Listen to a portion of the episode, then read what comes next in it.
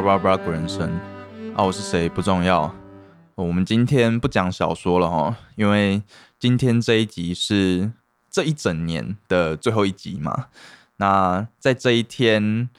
呃，不管是 YouTube 也好，Podcast 也好，其实很多人都会做一个算是今年的年度总回顾。那嗯，我想我也来做一个这样子的东西，但是要符合我们这个节目的特色。我就是想说，我们可以来做一个关于我这一整年看了多少书的年度总回顾。那你可能会觉得，我看了多少书到底关你屁事啊？嗯，我自己是觉得啦，因为我们这一个频道大部分时间都是在讲同一本书，像我们现在就在讲《莫斯科绅士》嘛，其实也还没讲完。但我其实中间陆陆续续也有在看其他的书，那。我想就在这一年的最后一天，用一个很简单的方式带过去。呃，简单的介绍一下，如果你有兴趣的话，或许也可以有机会去买来看看这样子。那因为我平常看书都是用电子阅读器来看嘛，那你用电子书来看的话，它有个好处是你所有的阅读资讯都会被留存在上面，所以我点开来看就可以看到说我这一整年看了多少本书啦，然后这本书花了多少时间在看。那我这一整年总共看了四十二本书，嗯，这个四十二本其实是你有点开来，它就会算是四十二本了，不是说要等到你把它看完才会算在内。所以我自己是觉得，我这一整年有真正看完的书，应该大概落在三十本上下吧。老实说，我自己是有一点呃觉得不满意，因为我觉得。一整年应该要看到五十本书，这样才算是应该达到八十分吧，就是算是高分这样子。那一年看三十本书，对我来说就算是勉强及格吧，六十分低空飞过这样子。那因为今年真的发生太多事了，就第一次出去工作，然后又第一次创了这个 podcast，其实呃生活蛮多变故的。那只看了三十本书。我自己是蛮期许我明年可以做到看完五十本书的，那没关系，我们就废话不多说，来看看，呃，我这一整年看的这四十二本书究竟是哪一些？那我们就从呃时间最近的书，然后慢慢往回看。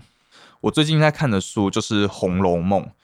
我这本书已经花了十八个小时在看了，那现在还没有看完，但是我可以很肯定的跟你说。这本书绝对非常非常值得你这一生中，在某一个可能呃闲暇的午后，呃，虽然一个午后一定看不完，但是一定要把这本书打开来看一遍，人生中一定要看过一次这本书。就不要听那句，不是有句俗谚说，呃，少不读水浒，老不读三国。男不读红楼，女不读西厢嘛，就不要想这件事，根本没有这件事。虽然里面你看到贾宝玉还有她跟其他姐妹们的互动，的确是会让你有一种，呃，她好像活在后宫生活里面的感觉，就会让你有一个不对的憧憬。但其实《红楼梦》它要讲的事情，其实远远不仅如此。那我自己是觉得，因为毕竟《红楼梦》这本书。呃，算是浅近文言啦。那我们现在来看，其实是会有一点晦涩难解，而且它又有一百二十回，其实可能很难真的很静下心来的把它好好看完。所以我觉得在看这本书之前，或许可以去听一下蒋勋的 podcast，他有一个 podcast 在讲《红楼梦》，然后就是把一百二十回的《红楼梦》全部讲完。我觉得如果你对《红楼梦》本来就有点兴趣的话，就可以先去听蒋勋的 podcast，听完之后对《红楼梦》的整个结构，还有作者到底在讲什么，有一个大概的了解之后，再回头来看这本书，我相信会比较能够让你去接受这一百二十回，总共多达一百多万字的呃前进文言小说。那。呃，我看的第二本书当然就是《莫斯科绅士》嘛，就我们现在在讲的。因为要做节目，所以我每天都一定要打开来看。那也因为做节目的关系，所以我需要打开来在那边，然后我要写稿嘛，所以这本书的阅读时间也是超多，总共有三天又两个小时的阅读时间。但是因为我前前后后看这本书也已经到第四遍了，所以其实看这本书不用花这么多时间啦。呃，把这本书看完大概不用二十个小时就可以看完了。嗯，那我想也没什么好解释的。我们平常的集数就在讲这本书了，所以我们就接着看下一本。下一本是《爱的艺术》哦。我现在只看了十二分钟，因为我原本的计划是我要好好的看这本《爱的艺术》啊。这本书就是一个呃，算是有名的心理学家他写的一本著作，算是很有名的一本著作，但是。因为我看这本书的同时，我在看《红楼梦》，然后我原本的计划是一天看一回《红楼梦》，然后呃，其他时间我就来看这本《爱的艺术》。但我没想到《红楼梦》真的太好看了，所以我看着看着之后就变成呃全心全意在看《红楼梦》，然后这本书就先被我暂时搁置，所以他现在就只看了十二分钟。但虽然我只看了十二分钟，我也感觉得出来，这是一本蛮好的书。毕竟这本《爱的艺术》，它也被翻译成了好像八十个国家的语言吧，所以光是这一点，你就可以知道它一定有它的代表性。那下一本就是《老人与海》啦，我花了一小时又三十五分钟的时间在看这本书。那《老人与海》就很经典嘛，大家一定都听过，毕竟是诺贝尔文学奖作品。我自己读起来是觉得，嗯，中规中矩啦，算好看。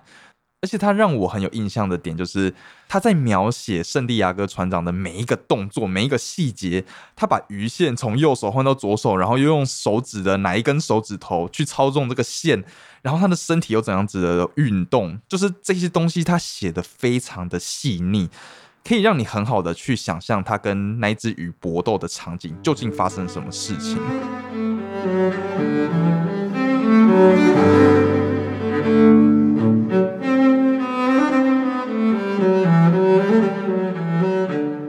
那下一本是《论语》，对，就很莫名其妙。我花了四个多小时的时间在看《论语》，那嗯，没什么好讲的。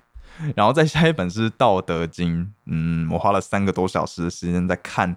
啊，我想你听到这里可能会觉得这个人很莫名其妙，干嘛看这两本书啊？反正就是中国古典文学，算是我的一个小兴趣啦。对啊，《道德经》也没什么好讲的，就是那样子。好，那就接着下一本。下一本是《林肯公路》，我花了十五个小时的时间来看。那这本《林肯公路》，它跟《莫斯科绅士》的作者是一样的，就是都是亚莫尔托斯写的。那我自己是觉得啦，这本《林肯公路》它的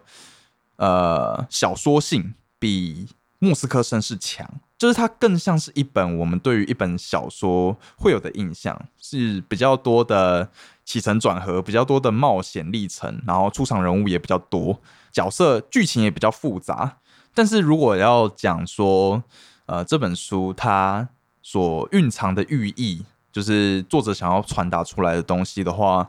我自己是觉得莫斯科绅士比较自然，就是关于作者的一些人生哲学的流露是比较自然的。但这本林肯公路也是非常好看的一本书，嗯，也是蛮推荐的。然后下一本是苏东坡文选，我花了两个多小时的时间在看。那嗯，就是中国古典文学，没什么好讲的。啊，再下一本是《天才疯子大字典家》这本书我没有看完哦，因为那时候，呃，我记得我那时候看的时候正准备要做这个 podcast，那就没有什么时间好好的把它静下来看完。他是在讲 Oxford 的，就是这本牛津词典，它的。创作历程究竟是怎样子，也算是蛮不错的一本书啦，但是有点艰涩，我自己觉得。好，那下一本叫做《教养》，我花了十二个小时的时间来看啊。这本《教养》它是一本应该算是百科全书啦，它就是把呃历史的脉络，就是西方历史的脉络，就。不只是我们在历史课本上面看到的那些历史哦，包含很多艺术啦、音乐啦、文化啦，然后还有各式各样，就是符合他书名讲的如何让你变得有教养的内容，就写在里面，是非常厚的一本书，而且就是呃很艰涩啦，它就是没有什么情绪，就真的是当做知识的摄取在看这本书，所以呃读起来有一点小痛苦啊，我也没有看完。但是我自己也蛮讶异的，虽然我没看完，但也花了十二个小时的时间在看。那我自己是觉得啦，如果你是想要在最短的时间内获取最多的关于西方各种文化的知识的话，看这本书就是最快的方法。只是在看这本书的时候，就会很像是我们之前在上课看教科书的感觉，嗯，就比较白话、平铺直述这样。好，那下一本是《极限返航》，我花了十四个多小时来看。那这本《极限返航》是超好看的一本，它是在文学小说的分类啦，但我自己是觉得它比较像是科幻小说，它里面会有很多的情境。会用到一些基本的物理学或是化学的概念来解释，而且是会算是蛮详尽的去解释这件事情。那以我身为三类组的学生来看这本书，其实真的看得很过瘾，因为它会一直不断的应用到你以前学过的那些东西。但我觉得可能对文组生来说的话，就会有一点痛苦，但也没有到那么痛苦啦，因为那些东西其实是你 Google 一下就可以知道的。不过，我真的是强烈推荐你，只要是对物理化学有那么一点基础，你是呃，而且甚至是可能有一点兴趣的话，你来看这本书，你一定会看得非常的过瘾。好，那下一本是《致富心态》，我想应该很多人也知道这本书，对这本书真的很有名。那我花了七个多小时时间来看，那我觉得这本书以它身为投资理财的这个类别来说。它的难易度大概就是跟《富爸爸穷爸爸》差不多，就是一本你就算第一本接触到的投资理财书是这一本，你也完全看得下去，你也完全看得懂的一本书。而且这本书对于就是关于投资理财这件事有一个很重要的功能，就是它可以让你对于这件事有一个初步的认识。所以就真的跟《富爸爸穷爸爸》很像啦。我自己是蛮推，如果你原本。从来没有看过任何一本的投资理财的书籍的话，这本书可以是首选。那另外一本当然就是《富爸爸穷爸爸》，就这两本，我觉得都是非常棒的首选书籍。那下一本叫做《被消失的贴文》，它是一篇短篇的文学小说。那我花了三个多小时来看，呃，就真的很短啊，很快就看完了。可以把它当成像是小王子这一类的，算是童话故事啊。但我自己看完，我是觉得还好，嗯，没什么必要特别去看。好，没关系，下一本，下一本也是很有名，就是《蛤蟆先生去看心理师》啊。我觉得这一本的特色是，他并没有用一些很艰涩的方式跟你阐述心理学的呃一些机制啦，或者怎样子的，而是用一个童话故事，然后。你用一个第三人称的角度去看里面的这个蛤蟆先生，他跟心理师的一些对话，然后就会给你一种好像你也亲身参与到这一场呃心理咨询的过程之中。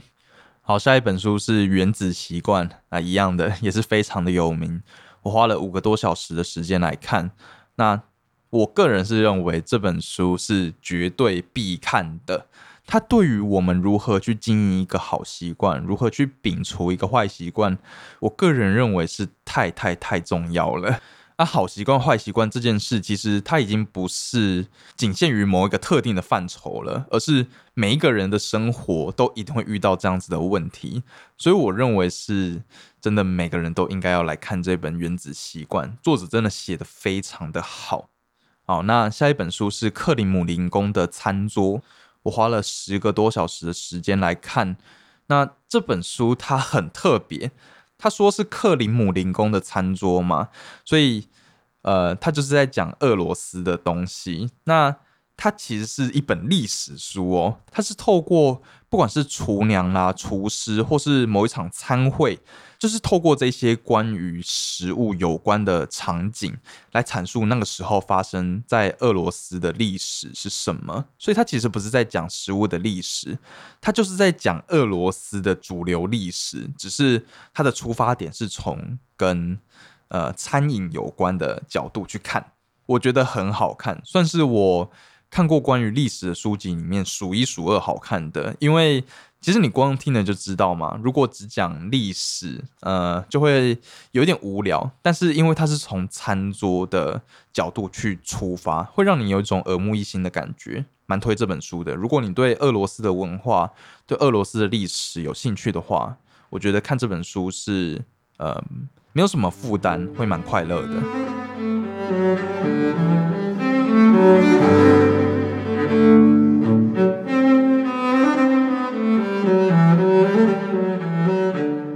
好，那下一本书是《人生四千个礼拜》，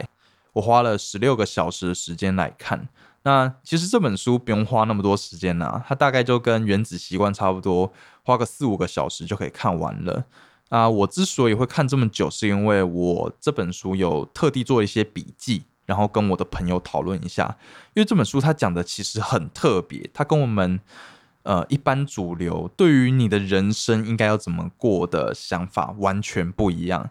我觉得啦，它跟《原子习惯》是两个相反的书。《原子习惯》告诉我们如何过一个有效率的生活，啊，这一本《人生四千个礼拜》就是在告诉我们，其实人生有时候没那么有效率，也不会怎样。啊，我觉得我这边可能也很难清楚讲述这本书，但我想它是一个。让你在忙碌生活之中找回属于自己平静的呃一块净土，但也因为这样子有点接近禅宗的内容，就会比较难理解啦。就是如果你没有经历过那个状况的话，可能就会比较难懂作者想要表达什么。但我觉得这本书也是非常非常值得一看的，至少我认为是，如果你看完《原子习惯》的话。你可能就要回头来看看这一本《人生四千个礼拜》，它会让你多一层反思，而不是仅仅是认为啊，像《原子习惯》那样讲的，过一个高效率的生活，这样子才是最好的。好，那下一本书叫做《古人原来这样过日子》，我花了七个小时的时间来看。那这本书它读起来非常的好读，因为是台湾人写的，那它里面就是在写一些。呃，历史的东西，但是不是那一些可能朝代啊，然后战争这类的历史，而是一些比较贴近我们生活文化的历史。像是我里面最有印象的一段是，呃，我们看很多的呃中国的古装剧，看到那些英雄豪杰，他们常常喝酒，动不动就是一大缸或者两三缸这样子，就你会觉得这怎么可能是一个人类能够喝的酒量？但其实。古代他们的酒不像我们现在，他们是没有精酿的，像我们啤酒可能六趴，那古代他们喝的那种黄酒啊那一类的，可能酒精就只有两三趴而已。所以你看他们喝了很多，但其实可能摄取的酒精量就跟你喝个可能一两公升的啤酒差不多吧。所以其实也没有想象中的那么夸张。反正这本书就是写了很多类似这样子的历史。那我觉得，如果你是对于那些历史课上的历史没什么兴趣，但如果你是想要一窥古代人他们的生活点点滴滴的话，来看这本书是蛮享受的一件事。而且它就是一篇一篇的啦，然后每篇各自独立，一篇也很短，大概就两三页而已，所以读起来完全没有压力，甚至可以当做是一个。呃，无聊就翻一页来读的书来看。那下一本书是《时间的女儿》，我花了六个多小时的时间来看这本书。它的书评写说是死前必读的书籍。那这本书它是一部文学小说，内容是在讲关于英国的一段历史，它有点像是翻案啦，要把。就是英国人，他们对于这段历史普遍流传的见解其实是错误的，就至少对于作者来说，他认为是错误的。然后他用一个文学小说的形式来帮这段历史做翻案。呃，我自己读完是觉得没有到死前必读那么夸张，但我觉得问题是因为我不是英国人呐，我对于这段历史真的呃没有很熟。呃，应该说是我读这本书，就是我第一次看这段历史，所以，嗯，你不会有一种你原本既定认知被推翻的感觉，所以读起来就觉得还好。但我觉得，如果你是本身就对于英国的历史算是有了解的话，来看这本文学小说，应该会比较有代入感。然后下一本是《餐桌上的语言学家》，我花了五个多小时的时间来看。那这本书就是在讲一些。这些食材为什么会被这样子称呼？像是 turkey 嘛，turkey 火鸡啊，为什么会叫 turkey？它跟土耳其有什么关系？类似这样子关于食材的历史，而且它的历史也很特别，是关于它为什么会被这样称呼的历史。我觉得算是一个比较偏门的书啦，你可能要对于食物的历史比较有兴趣，再来看这本书，嗯，会比较看得下去。那下一本叫做《我只想活着》，我花了两个多小时的时间来看。那这本书就是在讲叙利亚的内战啦，然后是引述一个小女孩的口吻来陈述当时战乱的时候，这个小女孩看到的一些场景，其实就是算是有点令人心痛，然后会让你对于那种内战的残酷有更多的认识啊。啊，读起来非常的好读，因为就是透过一个小女孩的口述，然后来写出这本书，所以读起来完全没有任何词藻过于繁复的问题，就对，读起来就像是你在听一个人讲话一样，非常的好理解。那再来就是贾德戴蒙的四部曲：枪炮、病菌与钢铁、大崩坏、昨日世界，还有动荡。这四部是贾德戴蒙他。嗯，算是比较厚的书籍，我一部都花了二十几个小时的时间来看。那贾德戴蒙他写的书就是关于社会科学的书啦，像是《枪炮、病菌与钢铁》，就是在讲说人类的历史进程是如何受到这三样东西的主宰。然后大崩坏就是在讲说，呃，比较像是环保的议题，就是如果我们现在又继续这样子的话，那根据某一些科学的统计，未来人类会遇到怎样子的灾难之类的哦，还有历史上的哪一些族群，他们就是遇到了哪一些的天灾之后消失。然后动荡就比较偏向于历史书籍，他就是在讲说历史上的很多强权王朝，他们是怎么撑过。国内的动荡之后成功崛起的，然后《昨日世界》是作者他深入那个巴布几内亚吗？反正我也忘记了，就是某一个群岛，然后在那边体验跟着一群完全没有任何现代化的人们，呃，过的生活，然后从中反思，其实有一些他们的生活方式反而是对我们来说比较好的。那我觉得贾德戴蒙他写的书都非常的好看，这四本书其实很厚，也蛮难读的，所以我觉得如果你对于贾德戴蒙写的书有兴趣的话，就是对于社会科学有兴趣的话，可以先从他的一本呃比较浅近好读，然后比较薄的书，叫做《第三种星星》来看。啊，这本书我也有看，就花五个小时就可以看完了。你看，跟前面差那么多，前面一本书都要看到二十几个小时，哎，这本五个小时就看完了。那我自己读起来的感觉是，这本书比较像是，呃，在看老高的感觉，所以你就知道它相较于前面几本是好读非常多的。但我觉得，当做一个对于贾德戴蒙的初步认识来说，这本书算是蛮好的一个开始。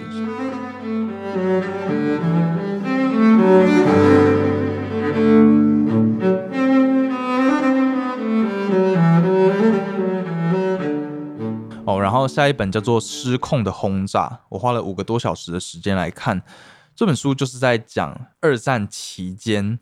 你可能会以为二战期间对于日本最惨痛的打击是那两颗原子弹。但其实，在整段二战期间，原子弹只占了最后面快要结束的一小段时间嘛。但是这中间期间，其实美国他们都一直用烧夷弹来轰炸呃日本的民宅，因为日本的民宅是用木头建筑的嘛。那这个烧夷弹一丢下去，就是轰一片火海这样子。但是这个烧夷弹它是用轰炸机去。投弹的嘛，但你可能会觉得这个投弹好像一次丢那么多，那那个下面的面积那么大，你要这样子炸过去，根本就随便丢就完事了嘛。但其实并没有，因为轰炸机它飞的高度要很高很高，它飞太低的话就会被打下来。但是如果飞得很高的话，它投弹下去会经历的变数就会很多，导致于他们在轰炸的期间其实很难真正的。投到他们的目标，所以其实，在二战期间，美军的军事经费支出，我们最熟悉的就是曼哈顿计划嘛，但是其实曼哈顿计划占了二战期间美军总支出只有第二名，第一名是美军的 B B 十二轰炸机嘛，我忘记是 B 几轰炸机了。那这个轰炸机就是上面载着烧夷弹要去炸，这个是研发经费最多的。那第二名是曼哈顿计划，第三名是。轰炸机的瞄准镜，对你很难想象，一个瞄准镜这个东西居然会花费到军费预算第三名。这就是因为轰炸这件事并没有我们想象中的那么容易。你要从那么高空上精准投弹的话，其实如果没有一个瞄准镜的话，是很难做到的。啊，这本书就是在讲这一段历史啦，嗯，是很好看的一本书。那下一本是《羽毛贼》，我花了八个多小时的时间来看。那这本《羽毛贼》它也是文学小说，那它是取自于呃历史上曾经发生过的事情，就是一个博物馆偷窃案。那这个小偷他跑到博物馆里面，他要偷什么呢？他是偷走了很多的宝玉的鸟的标本，他要把这些标本上面的羽毛拿下来，拿下来做什么呢？做成毛钩。毛钩是这些钓客他们在钓鱼的时候，尤其是钓鲑鱼，他们会在钩子上面绑很多缤纷色彩的羽毛，然后用这些羽毛来吸引鱼群的注意。但是因为这些毛钩都是他们自己绑的嘛，所以就会有人绑的羽毛特别的漂亮，有些人绑的羽毛特别的稀有。久而久之，它就变成了不仅仅是拿来钓鱼的，而是一种艺术品。就是这种毛钩，有兴趣的可以去 Google 一下鲑鱼毛钩，或者是你用英文可能会找到比较多的图片。你打 salmon flies，你就会看到非常漂亮的毛钩的图片。那上面就是各式各样的珍奇鸟类的羽毛。那有一些是保育类的，像什么天堂鸟之类的。那呃，你绑这个毛钩，但就是违法的嘛，你也不可能。有方法可以去取得这些鸟类，但是有些人就是会很疯狂的想办法去获得这些鸟类的羽毛，然后拿来做成毛钩，那就演变成一个窃盗案啊！因为博物馆里面都有这些珍奇的鸟类，所以这一本书就是在讲述这个关于毛钩文化还有那起窃盗案的故事。我觉得非常好看，因为是一个我完全没有接触过的世界。而且他也把故事内容写得非常精彩。那下一本书叫做《这样的历史课我可以》，我花了五个多小时的时间来看。那他就是用比较浅近的方式来写一些历史上面的东西。那作者也是台湾人，所以读起来非常的好懂。其实我觉得就是在听一个有趣的历史老师上历史课的概念。但我自己是觉得，我们前面也有讲到那一本。呃，台湾人写的历史书嘛，叫做《呃原来古人这样过生活》。我自己觉得这本书相对之下比较好看。好，那下一本就是一本硬书了，叫做《血色大地》。对，就是一本听起来好像有点中二的书，但它其实是在讲希特勒还有史达林他们在一战战间期还有二战的时候所做的那一些疯狂的事情。那希特勒我们比较熟嘛，所以其实这一本书它。让我最震撼的其实是史达林。就我们对于史达林的印象，其实，呃，你可能会觉得他是一个坏人，但你能讲出他做了什么事情吗？其实不像希特勒嘛，希特勒大家都耳熟能详。但其实，在那段期间，史达林的所作所为，我个人是认为完全不输希特勒的。要我比喻的话，我个人是认为希特勒他比较像是一个暴君嘛，就是。呃，他一心一意的想要做他想要完成的事情，即使他知道他会伤害很多人，但他也是义无反顾的要去做。但是史达林他给我的感觉就比较像是一个昏君，他同样有一个他自己想要去完成的事情，但他其实不知道他做这件事情外界会变成什么样子悲惨的状况，然后他因为也不知道嘛，所以他就继续去做。就给我一个这样子的感觉，一个是暴君，一个是昏君，但其实他们在那段时间的所作所为都非常令人发指，是一本蛮硬的书啦。我记得里面用的光是参考资料的书目就占了一百多页，但我自己是觉得，如果你是对于历史有兴趣，然后对于一战、二战那一段时间的历史尤其是战间期非常有兴趣的话，就一定要来看这本书。因为其实一战、二战我们都算是蛮熟悉的，但是战间期究竟发生了什么事情，其实我们历史课上面也没什么学到。但其实那一段时间也是非常的惨烈，尤其是在东欧那一边，你就知道史达林这个人到底呃有多么的可怕。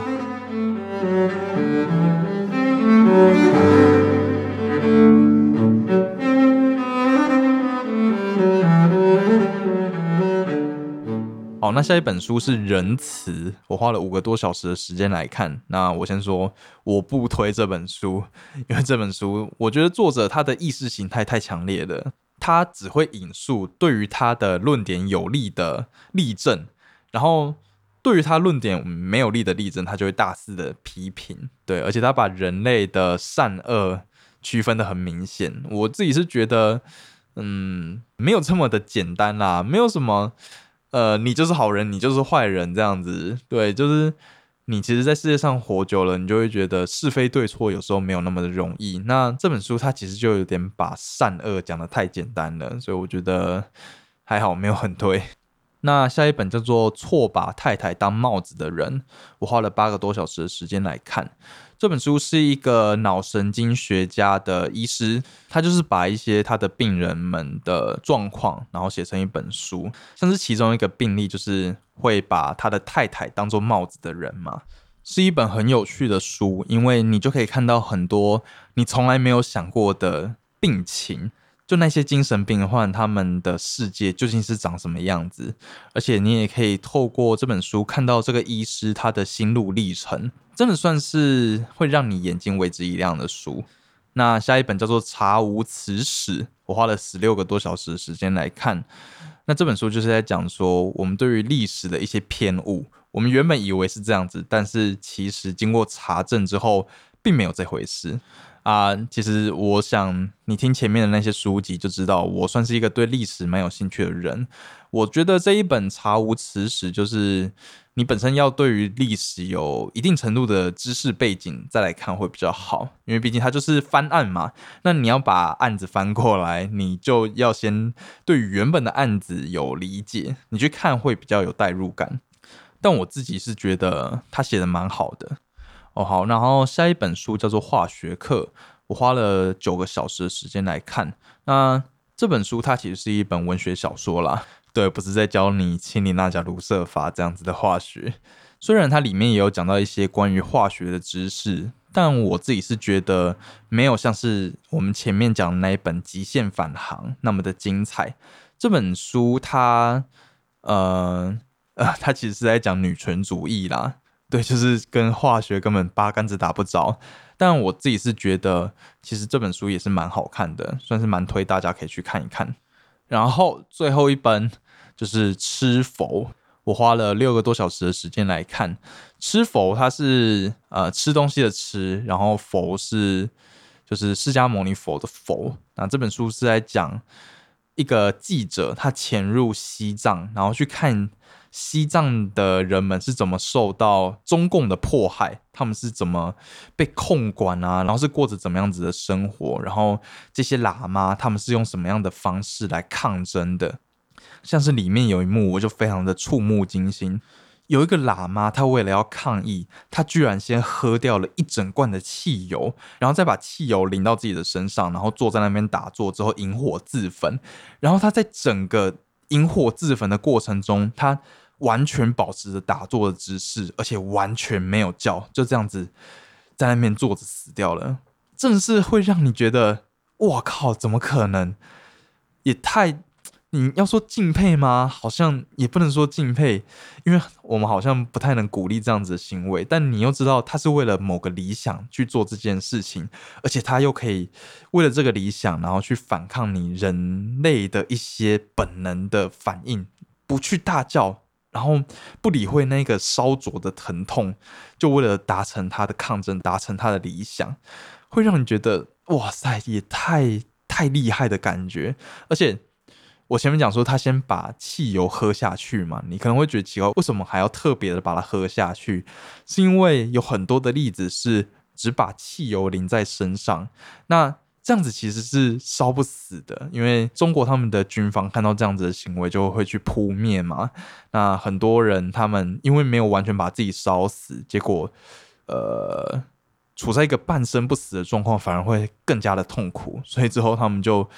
呃发展出一个方法，是要从里到外都把自己烧死，这样才有办法避免掉后续那个痛苦的过程，会让你觉得哇，这个世界。唉，真的是，嗯，让你既敬佩又痛苦啦。我觉得，好，那以上这些就是我今年看的书籍了。但我还是必须说，我认为一本好书的标准其实是因人而异的，因为。一本书会让你觉得好，通常是这本书里面有讲到的某些内容，它是有打动你的，是跟你有产生共鸣的。那每个人的人生际遇不同，其实会产生的共鸣点也不一样。有些书它虽然大家都说好，但你跟它没有产生共鸣，你就会觉得这本书，嗯，好像没有什么记忆点。所以以上讲的就只是单纯一个分享啦，没有替这些书背书这样子。但我觉得阅读这件事本身就是一件好事，不管你看的书到底是好书还是坏书，我觉得其实有去做阅读这个动作的话，总比没有阅读好。所以这边就期许，呃，我自己啊，你也可以帮自己期许，明年可以看比今年更多的书，让自己可以更加的成长。